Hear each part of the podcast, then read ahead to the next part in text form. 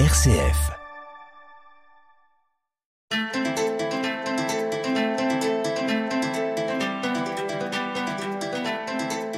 Inspiration, Laetitia de Traversée.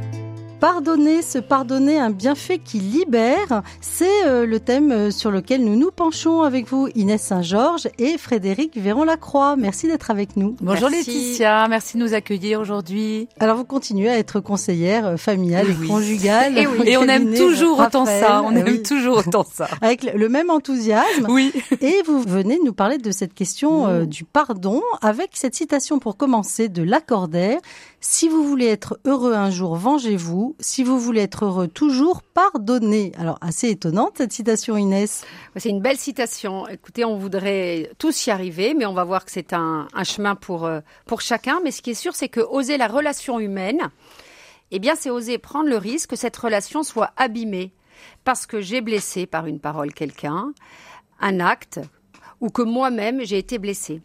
Alors on peut tous réfléchir, je pense, euh, voilà, j'invite à, nos auditeurs, qui n'est pas en ce moment dans une tristesse, dans une déception, voire dans une colère, parce que quelqu'un lui a fait du mal, parce que je ressens un sentiment d'injustice. Qui pourrait oser dire je suis dans mes relations humaines dans une paix complète? Je crois que c'est pas possible. Parfois on a le sentiment que ça y est, j'ai pardonné, mais finalement on voit bien que sur certains chemins de pardon, eh bien il y a des allers-retours et que euh, voilà, peut-être qu'il me faut plus de temps. Je pense par exemple à une femme, vous savez, on aime bien avec Frédéric partir de nos exemples aussi euh, qu'on a en entretien, euh, qui dit mon mari m'a fait atrocement mal en me trompant. Avec ma tête, je lui pardonne, mais dans mon cœur, c'est encore si souvent difficile. Vous voyez, donc on va parler de ce chemin du pardon. Oui, alors Frédéric, comment est-ce qu'on fait pour avancer et pour ne pas couper la relation? Et oui, pour euh, pour faire ce chemin qui est qui qui peut paraître long, difficile. D'abord, c'est se redire à chaque fois que le chemin du pardon est une démarche qui prend du temps et que c'est normal. Et que donc, du coup, il n'y a pas, enfin, j'aimerais nous inviter tous à quitter la culpabilité si on peut en partie, à ne pas y arriver vite. Parce que parfois, en plus, ce qui arrive, c'est si on le fait trop vite, c'est le faux pardon qui existe. Et on va en reparler pendant toute cette semaine. Euh, du coup, il vaut mieux faire des petits pas, j'ai envie de dire petits, être bon avec nous-mêmes euh, et réaliser que c'est vraiment très profond une blessure. Ça peut être très profond. Et puis redire aussi que c'est une démarche personnelle. Euh, on peut pas dire à un groupe, à une fratrie, euh, bon bah vous allez tous pardonner à l'oncle Alain. Non, ça c'est pas possible.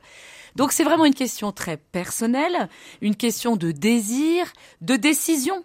Et j'ai envie de dire, euh, contrairement à ce qu'on imagine, peut-être de volonté aussi, euh, de personnalité. Il y a des gens qui ont plus ou moins de mal à pardonner, qui est lié à notre orgueil. Hein, c'est dur de pardonner, à notre histoire de famille. Bref, il y a beaucoup de paramètres qui sont en jeu. Et nous verrons aussi que le pardon, au fond, c'est pas l'oubli de la blessure, mais quelque part une résolution de ne plus témoigner de ressentiment. Et donc, on va garder comme une espèce de cicatrice qui va rester certes sensible, mais qui n'est plus infectée. Oui, alors on on peut se demander, euh, peut-on tout pardonner, Inès? En tout cas, ça fait bien, bien souvent la une des journaux. C'est vrai que toutes les offenses ne se valent pas. Hein, le pardon ne se fait pas sur commande, comme l'a dit Frédéric, et parfois l'offense est très grande, voire tellement grande qu'elle est impardonnable. On pense particulièrement à ceux qui nous écoutent ou qui ont été dans leur famille ou eux-mêmes victimes d'abus.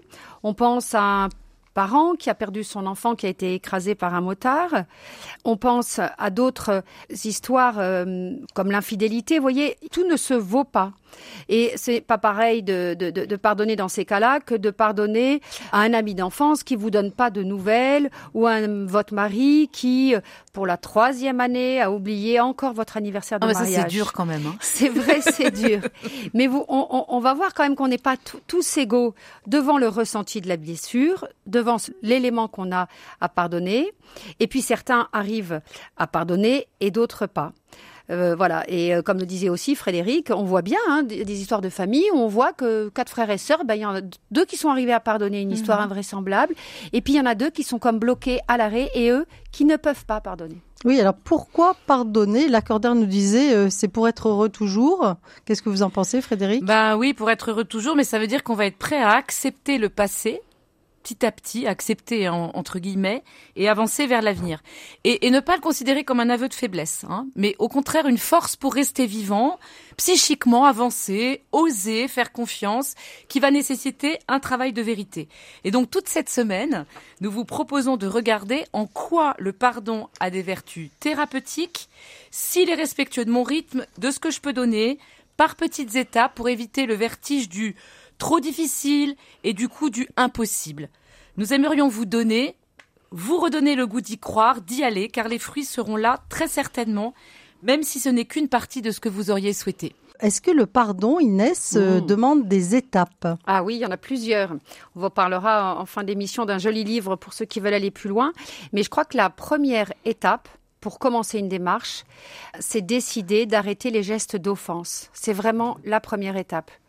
Si, je vous donne un exemple, je continue à me venger, à pourrir la vie de mon ancien associé ou de mon ancien conjoint dont je suis séparée depuis dix ans, ben, on ne peut pas commencer un chemin de pardon. Donc, c'est, c'est pas rien, mais c'est déjà décider d'arrêter ces gestes d'offense et c'est déjà la première étape. Et puis, il y a un temps pour reconnaître sa blessure et la partager avec quelqu'un. Et il y a des personnes pour qui c'est pas si facile. Non, mais j'oublie, mais non, j'ai pas envie de savoir ce qui a été blessé en moi. Et en fait, on ne peut pas pardonner si l'on persiste à nier qu'on a été offensé et blessé. Parce que l'offense peut provoquer un sentiment d'humiliation, de honte, de colère, d'où, et on le voit en entretien, l'importance de la parole pour partager sa douleur, sa souffrance avec quelqu'un. Donc quelquefois ça peut être un proche, voilà, j'ai été blessée, voilà ce que ça m'a fait. Ça peut être un ami. Et puis on voit bien que certaines offenses demandent d'être accompagnées par un professionnel quand l'offense a vraiment été forte. Mais c'est vraiment reconnaître en quoi j'ai été blessée. Oui, alors Frédéric, est-ce qu'il est important de bien identifier sa perte pour en faire son deuil, justement? Oui, oui, tout à fait. Et ce qui va, ce que disait Inès, c'est que la mise en mots, évidemment, de cette perte, c'est une étape. Et il va nous falloir faire comme un inventaire. Hein. Ça peut être un mot un peu pragmatique, mais comme un inventaire précis des dommages qui ont été causés par l'offense. Parce qu'il y en a beaucoup qu'on voit pas forcément sur le coup. La perte d'estime de soi, la confiance en soi, un rêve d'un bonheur brisé, parfois de réussite et aussi d'une image sociale parfois cassée. Et en fait, reconnaître ma partie offensée va notamment me permettre de ne pas devenir à mon tour l'offenseur. Un petit exemple, si je reconnais que j'ai souffert par exemple d'un sentiment d'abandon très fort dans mon enfance, bah peut-être que je vais être à avoir à être vigilant avec mes enfants car ça va parfois m'arriver d'être envahissant et possessif. Donc vous voyez, c'est euh, important de revenir aussi et de conscientiser, de prendre conscience que ce n'est pas le tout de notre être qui est offensé, mais c'est seulement aussi une partie de nous-mêmes. Et ça libère aussi un peu. Oui, alors Agnès, est-ce que mmh. c'est important aussi d'apprendre à se pardonner à soi-même? Bah, Peut-être que nos auditeurs, c'est peut-être l'étape euh, qui va appeler toucher parce qu'on en parle moins. Et encore une fois, on voit bien en entretien comme quelquefois il y a quelque chose qui bloque à ce niveau-là. Parce que c'est une étape dont on parle moins. Et c'est pourtant, je crois, un moment vraiment important de la démarche de pardon. On ne peut pardonner à autrui avant de s'être pardonné à soi-même. J'entends que ça peut être étonnant, que ça peut être... Oui, se pardonner quoi, par exemple, quand on a été bah, quitté par quelqu'un? Voilà, je vous donne un exemple. Euh, pour la personne qui a été quittée, eh bien, ça peut être se pardonner de ne pas, c'est douloureux, hein, il y a des gens qui disent, j'ai à me pardonner de, ne pas avoir su garder mon mari, ma femme. Mmh. Beaucoup aussi passent par cette étape. On m'avait prévenu. Mon père m'avait dit, ma sœur hmm. m'avait dit, des amis étaient venus me voir, je n'ai pas pu entendre, et j'ai à me pardonner de l'avoir quand même choisi. J'étais dans le déni, et euh, c'est très douloureux cette étape pour certains. Et eh ben, de, se dire, pour, ça veut dire quoi de me pardonner? Et eh ben, bah, j'étais aveugle, je manquais de maturité, mais en fait, ça devient euh, comme quelque chose de de plus doux de se pardonner. Et souvent, si cette euh, étape n'est pas traverser on peut pas avancer dans, les autres étapes. Oui, puis elle revient souvent du coup, hein, si elle n'est pas euh, gérée en fait. Oui, est-ce qu'il est important aussi de faire la démarche de pardonner à l'offenseur? Alors évidemment, hein, dans certains cas, c'est très difficile. Si on peut, oui, mais il faut le faire de, manière non aveugle, mais avec les yeux ouverts entre guillemets. Vous voyez, de manière lucide, parce que pardonner, on redit hein, que ce n'est ni excuser, ni disculper, ni effacer la faute, mais ça va être vraiment de porter un regard lucide sur cette personne pour saisir peut-être euh, les dimensions de sa personne, mais sans non plus lui trouver trop d'excuses. C'est très compliqué. C'est aussi sortir de son rôle de victime. Vous savez, c'est la faute de ma mère, quoi. Si je suis comme ça, c'est la faute de ma mère. Bah peut-être oui, mais pas que. Et puis une meilleure compréhension justement des antécédents de ce que ma mère a vécu peut m'aider à pardonner.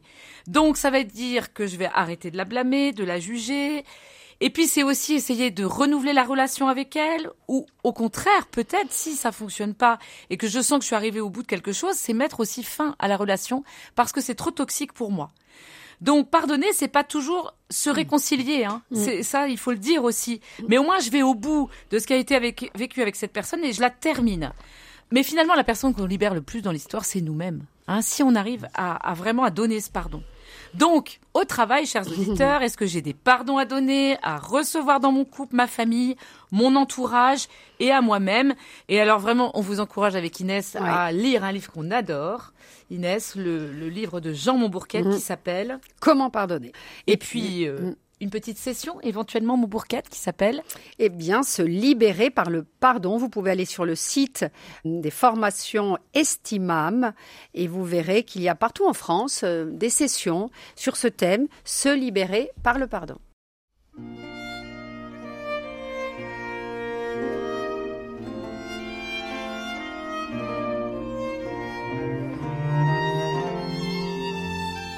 Inspiration redonner du souffle à sa vie. Pardonner, se pardonner un bienfait qui libère, c'est le thème que nous approfondissons avec vous, Frédéric Véran-Lacroix et Inès Saint-Georges. Mhm. Vous qui êtes conseillère conjugale et familiale au cabinet Raphaël. Alors, on a vu que le pardon, euh, eh bien, c'est euh, un vrai travail à faire sur soi avec beaucoup d'étapes. Est-ce qu'on peut parler du pardon dans le couple? Ah oui, et puis euh, on le sait parce qu'on vit en couple et puis parce qu'on fait ce beau métier et qu'on reçoit tant de couples. Donc euh, l'on est euh, deux ans de vie commune, cinq, voire vingt, voire quarante. autant d'occasions ben, de se blesser, que ça soit à cause d'une phrase maladroite comme ah bien ce matin j'aime pas trop ta tenue, et là, je parle de quelque chose de assez entre guillemets léger ou d'une d'une blessure bien plus profonde. N'empêche que de par notre expérience, on voit bien que finalement, il y a quelque chose de plus grave que ces phrases blessantes ou euh, qui vont peut-être permettre après d'avancer. Euh, c'est le silence. Le silence, souvent, il est plus inquiétant que les conflits, car au moins dans ces conflits, dans ces phrases qui vont venir blesser, eh bien, elles viennent révéler des différends, elles viennent révéler des désaccords. Et on le dit souvent, les conflits ne signifient pas la mort du couple. Ce qui est important, c'est de comment les gérer, comment en sortir. Nos blessures du passé viennent fragiliser notre lien à l'autre. Oui, ce qu'on a vécu hein, dans l'enfance, hein, les blessures d'abandon, de trahison, de rejet, d'injustice et d'humiliation. Oui, celles aussi liées à la sexualité, hein, comme on le voit aussi souvent, eh bien, peuvent faire que, eh bien, je vais avoir un tempérament excessif, peut-être de contrôle, peut-être d'hyper indépendant, ou, peut-être dans l'évitement total, ou encore fusionnel, autant de voilà de cas différents. Et puis il y a bien sûr toutes les étapes de la vie de couple qu'on traverse, la maladie, le chômage, le nid vide, etc., viennent fragiliser notre vie. Tout ça pour dire que ça donne lieu à des conflits, à des offenses, et on va on arrive à notre sujet, bien sûr, à du coup des demandes de pardon.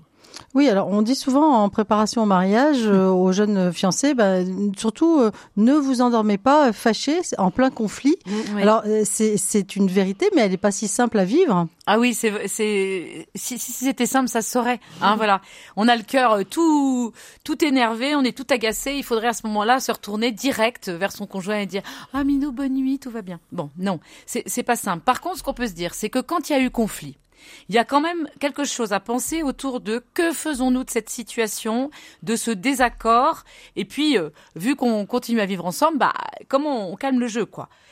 Donc ça peut être important de se dire après un conflit, j'ai besoin d'en reparler calmement, mais là, j'arrive pas parce que ce soir je peux pas. Mais demain, on peut se donner un rendez-vous pour clarifier nos émotions, les faits, comment chacun va descendre de sa tour, on aime bien dire ça, rejoindre l'autre aussi en en regardant ce que ça a fait à l'autre et en abandonnant aussi ses certitudes. Bon, il y a plein d'outils qu'on adore, la communication non violente, euh, tout ça sont des outils pour gérer les conflits et puis aussi pour descendre petit à petit dans un pardon libre et qui est pas forcé, obligatoire, direct, urgent. Mm. Oui, alors est-ce que c'est important d'oser se demander pardon euh, quand on est en couple? Oui, il peut pas y avoir cette étape de pardon s'il n'y a pas eu tout ce temps-là de, mise à nu hein, de l'origine du conflit et de pourquoi. Mais oser de se demander pardon, c'est reconnaître que moi je t'ai blessé peut-être, et puis pardonner. Ben, c'est choisir de sortir de son rôle de victime. Alors il y a tous les petits pardons du quotidien, les indélicatesses, euh, parce que j'étais en retard, parce que je t'ai mal parlé devant les enfants. N'empêche que ces petits pardons, j'aime pas tellement le, mot de petit pardon, bah, ce sont en fait des pardons importants. Parce que si ces petits pardons du quotidien, ils s'accumulent, ils sont pas donnés, ça vient pourrir, ça vient polluer la relation conjugale. Et puis tout d'un coup, ça fait euh, une succession de blessures, mmh. de pardons non parlés, non donnés, non soignés. Et puis c'est la goutte d'eau, c'est l'accumulation qui peut exploser. Oui, alors c'est pardon parce que je t'ai mal parlé, euh, pardon parce que euh, oui, bah, c'est les pardons du. Bien sûr qu'il y a les grands pardons comme le mensonge, l'infidélité, le geste inapproprié. Euh, mais avant de parler de cela, j'ai envie de dire tous les petits pardons. Donc soyons vigilants par rapport à tous ces, pardons du quotidien. Oui, alors est-ce qu'on peut aussi dire que certains pardons demandent vraiment du temps? Oui, on insiste là-dessus parce qu'il y a certains pardons qui sont donnés trop vite et qui sont prématurés. On voit des couples arriver avec cette question de l'infidélité et ils disent non mais c'est bon, j'ai déjà pardonné. L'un des deux dit ça souvent, hein, ça peut arriver, mais c'est une manière de se protéger au fond, pour euh, refermer le dossier. On n'en parle plus. Donc, on redit combien c'est important de bien reconnaître en quoi j'ai été blessé, les fameuses étapes qu'on a vues. Chaque personne, chaque pardon est unique, et donc c'est pas une formule magique. Est-ce qu'on peut parler du pardon en famille Ah oui. Je pense que tout le monde est concerné par cette question. Que de réactions parfois inappropriées, des disputes, certaines fois violentes, des paroles, certaines fois très blessantes, des non-dits, etc. Et tout ça dans le lieu qu'on aimerait idéalement le plus aimant, c'est-à-dire notre famille. Oui, c'est pour ça d'ailleurs qu'on est souvent un peu choqué que ça soit le lieu quelquefois le plus violent pour nous. Bien oui, parce que c'est le lieu où on aimerait qu'il y ait le plus d'amour. Donc c'est sûr que c'est un lieu qui peut être bien blessant, mais pas que, hein, heureusement. Mais c'est un lieu en tout cas complexe. Il y a le rapport aux parents, il y a le rapport au sein du couple, il y a la place de, la, fratrie. Euh, et je, je, pense à une femme qui dit, par exemple, je suis l'aînée de sept enfants. Euh, mes parents ont perdu une petite fille quand j'avais cinq ans. Et j'en veux tellement à mes parents. Je n'arrive pas à leur pardonner, j'ai manqué de tendresse, je devais être responsable des grands, j'ai dû me débrouiller toute seule, je ne pouvais pas demander de l'aide, comme je me sens seule aujourd'hui. Mes parents ne le savent pas, mais à quel point je leur en veux encore. Donc elle est complètement dans son ressenti de petite fille et mm. ça l'aide pas à grandir, à être une adulte, c'est ça? C'est ça, et ça là, surtout ça l'empêche de se construire affectivement aujourd'hui parce qu'elle est en colère et parce qu'on voit bien qu'elle a ces mots qui n'ont pas pu être posés et ce pardon qui, qui est, impossible et du coup une distance compliquée vis-à-vis de ses parents. Oui, alors il y a la question compliquée de est-ce qu'on peut euh, dire ses blessures à ses parents ou à ses proches? Hmm. C'est pas toujours possible. Hein oui, moi j'ai ce mot-là, la kairos, le moment favorable. En fait, euh, peut-être que dans notre hmm. vie, il y a un moment où c'est possible, c'est mûr, c'est ouvert, mais il y a des moments où c'est pas entendu. Et puis, ce que je vois, c'est que souvent, comme on a beaucoup gardé sur soi, j'avais euh, le cas d'une jeune femme là qui avait pété un plomb devant sa famille, euh, alors que ça faisait 20 ans qu'elle se taisait sur euh, sur ses problématiques. Et donc c'est sorti comme ça, mais c'est mal sorti entre guillemets, mais c'est quand même sorti. Bon, donc il est jamais trop tard. Attends à contre-temps. Tant pis, c'est comme ça. Je crois que c'est vital de reconnaître qu'on a mal, qu'on nous a fait mal, et que c'est vital pour avancer. Parce que souvent, ça a une répercussion pour soi, pour la famille d'origine, mais aussi pour la famille qu'on construit. Et ce qui est dommage, c'est qu'on voit des familles, du coup, qui se construisent et puis ensuite qui prennent beaucoup de distance avec leur famille d'origine. Je pensais à cette femme qui disait, j'ai tellement souffert des liens toxiques dans ma famille que j'ai donc coupé les liens avec elle. Elle s'est construit une famille cocon, mais aujourd'hui, je vois bien que ce côté fusionnel aussi de sa propre famille est en train d'exploser. Elle l'a construit, en fait, sur un non-pardon, entre guillemets. Donc voilà, ça peut être sur plusieurs générations, ça peut marquer beaucoup, et puis plus on attend, plus c'est dur en accumulant les blessures. Oui, c'est impressionnant hein, de se dire que ça peut se répercuter sur euh, beaucoup de générations quand euh, ah des pardons importants n'ont pas été donnés. Alors, est-ce qu'on a une responsabilité aussi mm. vis-à-vis -vis de nos enfants, Inès? Eh bien, vraiment, je crois. Si on a des conflits tout le temps avec son conjoint, eh bien, je crois que quelquefois, quand même, euh, on peut être capable de demander pardon à son conjoint. Pourquoi pas devant les enfants? Parce que hier soir, euh, pendant le jeu de société, on a mis une ambiance pourrie. En fait, en montrant l'exemple, je pense que hum, c'est particulièrement parlant pour les enfants. Et puis, euh, moi, je pense aussi qu'on peut inviter assez vite nos enfants à se demander pardon entre eux. Il peut y avoir des moments très touchants, même à l'âge d'adolescent, voire un peu plus grand pendant voilà, on avait 10 ans d'écart et pendant 10 ans, j'étais considérée comme euh, la petite. Et euh, finalement, j'ai 25 ans aujourd'hui et je réalise qu'aujourd'hui, tu es plus une petite et peut-être que je t'ai blessée.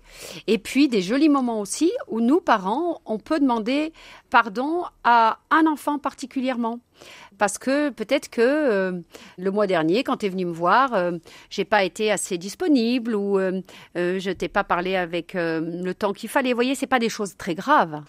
Mais on peut se mettre cette posture basse aussi devant nos enfants en leur disant là j'ai manqué de temps, j'ai manqué d'affection ou cette parole finalement j'ai réfléchi, je t'ai dit cette parole, elle était peut-être pas appropriée, il est jamais trop tard jamais trop tard pour demander pardon.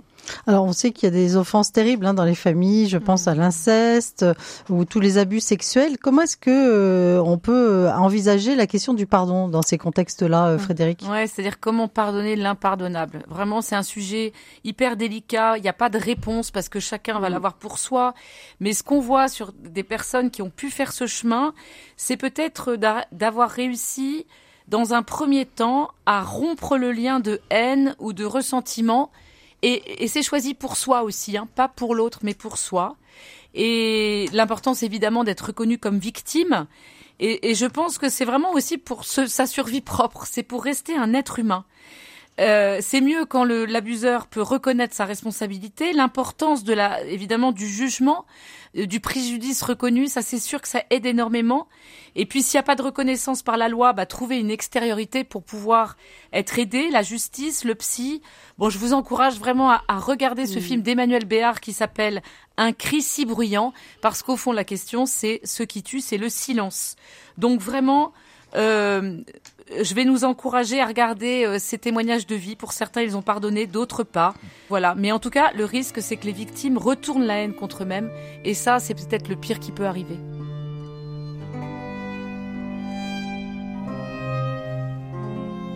Pardonner, se pardonner, un bienfait qui libère euh, C'est la question passionnante hein, que nous évoquons avec vous, Frédéric Véron-Lacroix et Inès Saint-Georges.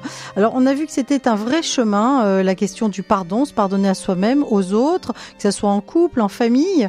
Est-ce qu'il y a des empêchements, euh, des freins au pardon, Frédéric? Ah oui, il y en a, il y en a pas mal et parce que c'est si dur en fait. Donc c'est possible. Moi, je veux redire hein, combien euh, cette émission elle est faite pour nous envoyer vers euh, la possibilité de le vivre, mais quand même, ça reste un chemin difficile.